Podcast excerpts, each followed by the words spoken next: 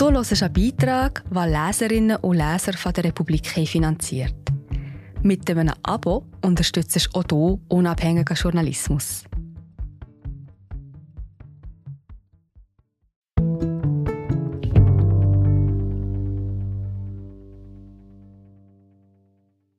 Seit 50 Jahren berichten die Medien über die Klimakrise. Heute ist es höchste Zeit, dass der Journalismus nicht bloß apokalyptische Szenarien zeichnet oder verharmlost, sondern zu vernünftigen Entscheiden ermächtigt. Für einen Journalismus, der in der Klimakrise einen Unterschied macht. Von Elia Blühle. Gelesen von Miriam Japp. Ist Ihnen schon einmal eine Flasche Olivenöl aus den Fingern gerutscht? Wenn ja, dann kennen Sie das Gefühl der Verzweiflung, das einen überfällt, wenn man mitten in einer wachsenden Öllache steht, womöglich barfuß, und sich fragt, womit habe ich das bloß verdient? Die Küche wird plötzlich ganz groß, die Glasscherben wachsen zu unüberwindbaren bedrohlichen Fallen, das Öl sickert in die kleinsten Ritzen. Kontrollverlust. Ein Gemütszustand, der normalerweise ein paar Augenblicke anhält, vielleicht wenige Minuten, bis er abflacht, die Küche wieder schrumpft und einem jene Worte durch den Kopf gehen, die allen großen menschlichen Errungenschaften irgendwann vorausgegangen sind. Was tun? Sie bringen sich zuerst vor den scharfen Scherben in Sicherheit, analysieren die Lage, kehren das Glas zusammen, tupfen das Öl auf, säubern Ecken und Ritzen, wischen den Boden. Und nach 20 Minuten ist der Schlamassel vorbei. Zufriedenheit ersetzt die Panik.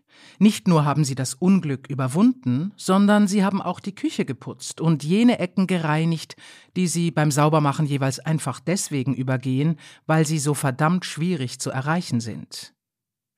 Diese kleine persönliche Krise hat dazu geführt, dass ihr Zuhause nun in einem besseren Zustand ist als davor. Bei der Klimakrise sind wir von diesem Szenario noch weit entfernt.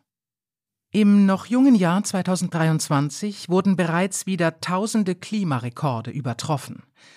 Am Neujahrstag verzeichneten sieben europäische Länder ihre wärmsten Januartemperaturen, seit Temperaturen offiziell gemessen werden. In der Schweiz mussten zahlreiche Skigebiete ihre Pisten schließen. Und selbst in hohen Lagen halten nur noch schmale Kunstschneestreifen den Wintersportbetrieb eingeschränkt am Leben. Je mehr Treibhausgase wir in die Luft blasen, desto häufiger und umso heftiger wird der Schlitten im Gras stecken bleiben. Es wird künftig noch einmal deutlich weniger schneien. Die Null-Grad-Grenze klettert in die Höhe. Längerfristig wird das vielerorts das Ende für den klassischen Wintertourismus bedeuten. Und das ist noch das geringste Problem. Die Wassermenge für die Stauseen wird sinken, damit auch die für den Winter so wichtige Stromproduktion. Außerdem erhöht wenig Schneefall die Wahrscheinlichkeit von extremen Dürren im darauffolgenden Sommer noch einmal signifikant. Und was das bedeutet, hat das letzte Jahr gezeigt. Der Rhein führte so wenig Wasser, dass die Versorgungssicherheit der Schweiz teilweise gefährdet war. Andere Flüsse und Bäche wurden so warm, dass einige Kantone ganze Gewässer notfallmäßig abfischten, um die Tiere zu retten. In Indien fielen 2022 wegen der enormen Sommerhitze Vögel tot vom Himmel. Und in Pakistan verwandelten Fluten ganze Dörfer in Seen und Flüsse. Ein Drittel des Landes stand unter Wasser. 33 Millionen Menschen mussten ihr Zuhause verlassen. Über 1700 Personen wurden getötet. Das ist nicht einfach die neue Normalität, sondern erst die Startrampe. Gesunde Böden, schier unendliche Mengen an sauberem Süßwasser, ein stabiles Klima und billige Energie haben uns historischen Reichtum beschert und bewirkt, dass die allermeisten Menschen fast überall auf diesem Planeten unter besseren Bedingungen leben als noch vor einem halben Jahrhundert. Jetzt erleben wir in Echtzeit, was passiert, wenn diese Pfeiler kollabieren. Energie teurer, Süßwasser knapp, das Klima und die Böden instabil werden. Wer den neuesten Bericht des Weltklimarates IPCC oder auch nur seine kürzeste Zusammenfassung liest, wird bemerken, die Klimakrise, eng verbunden mit dem von der Menschheit verursachten Massenaussterben, hat fast alle unsere Lebensbereiche erfasst. Denn letztlich, und das wird in den politisch aufgeladenen Debatten immer wieder vergessen, folgt die Krise physikalischen Gesetzmäßigkeiten. Die Wissenschaft kann zwar nicht exakt, aber relativ genau voraussagen, wie sich das Klima verändern wird, so wie sie auch die Flugbahn eines Fußballs berechnen oder mit Raketen ein Fahrzeug auf den 70 Millionen Kilometer entfernten Mars transportieren kann. Die Klimakrise ist Gewissheit, denn der Temperaturanstieg ist so etwas wie eine Leitschnur in die Zukunft, an der wir wie mit Handschellen angekettet sind. Wir bewegen uns auf eine menschenfeindliche. Wir sind gerade wieder da. Hallo, ich bin Marie José, Wissenschaftsjournalistin bei der Republik. Und ich tue dich hier kurz stören. Mir gefällt bei der Republik, dass sie vertiefen. Es sind mehrheitlich Geschichten, die auf Hintergrund eingehen. Für das Lesen oder Hören, beim Joggen, beim Kochen oder wie man noch einen langen Tag vor dem Computer einfach möchte die Augen zutun. Wir sind werbefrei und nur von unseren Leserinnen und Lesern finanziert. Unter republik.ch slash hallo kannst du auch hier ein Abo lösen. So, und das war es auch schon mit der Störung.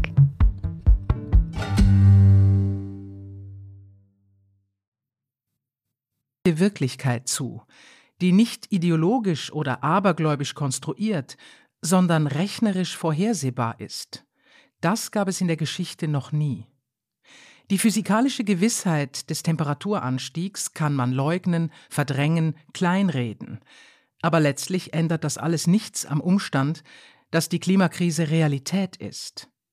Akzeptiert man diese Realität mit allen drohenden Konsequenzen und vielfachen Auswirkungen, schmelzende Pole, steigende Meeresspiegel, tote Korallenriffe, drängt sich eine düstere Erkenntnis auf. Dieser ökologische Schlamassel kann nur noch mit gigantischen Anstrengungen eingedämmt werden.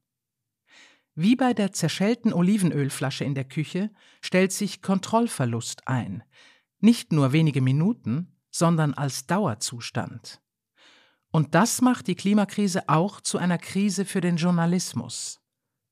Einerseits hat es der Journalismus während 50 Jahren nicht geschafft, die Dringlichkeit zu vermitteln. Und andererseits wenden sich jetzt, wo die Folgen der Klimaerwärmung konkreter werden, viele Menschen von der medialen Berichterstattung ab. Nicht, weil sie faul oder ignorant sind, sondern vor allem aus Selbstschutz. Wieso soll ich mir jeden Morgen alle schlechten Meldungen dieser Welt einflößen, wenn ich mich danach hilflos fühle, wenn sich Kontrollverlust, Hilflosigkeit, Ohnmacht und Verzweiflung einschleichen? Die Philosophin Hannah Arendt hat sich ihr ganzes Leben damit beschäftigt und gefragt, was Politik ist und wieso Menschen so sind, wie sie sind. Arendt sah in der Handlung die einzigartige Eigenschaft menschlichen Daseins. Handlung ermächtigt uns, als politische Wesen gemeinsam unsere Lebensbedingungen zu verändern. Arends These, diese Art von Selbstwirksamkeit ist eine Quelle für das Glück, nach dem wir alle streben. Und so verwundert es auch nicht, dass sich allen, die sich dafür entschieden haben, den Ernst der Lage zu akzeptieren, die Frage aufdrängt, was ist zu tun? Als Bürgerin, Bürger, als Vater oder Mutter, als Konsumentin, als einer von über acht Milliarden Menschen, die auf diesem Planeten leben? Die Frage ist einfach und gleichzeitig nur sehr schwierig zu beantworten.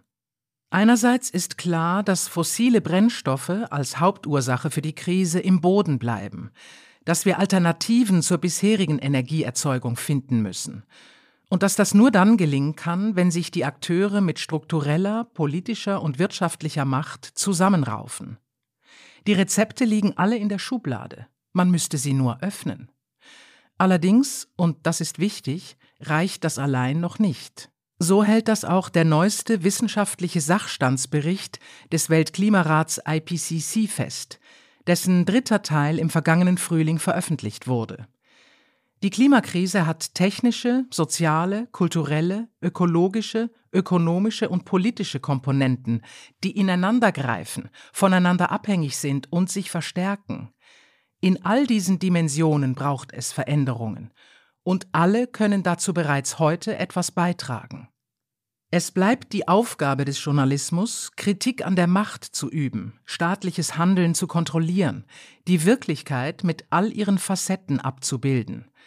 Aber der Journalismus muss sich auch fragen, wie Menschen neben den teilweise apokalyptisch anmutenden Zukunftsaussichten ihre Selbstwirksamkeit behalten können, um vernünftige Entscheidungen zu treffen. Für Demokratien ist das überlebenswichtig. Denn wieso sollten Menschen abstimmen, wählen und sich an der Zivilgesellschaft beteiligen, wenn sie glauben, dass ihre Taten und Stimmen keinen Unterschied machen? Wir befinden uns im Kampf unseres Lebens und wir verlieren, sagte UNO-Chef Antonio Guterres an der vergangenen Weltklimakonferenz in Ägypten. Die Treibhausgasemissionen nehmen zu, die globalen Temperaturen steigen, unser Planet nähert sich Kipppunkten, die das Klimakaos unumkehrbar machen werden. In den kommenden Jahrzehnten wird man wieder und wieder fragen, was habt ihr gemacht in den 2020er Jahren? Worauf habt ihr gewartet?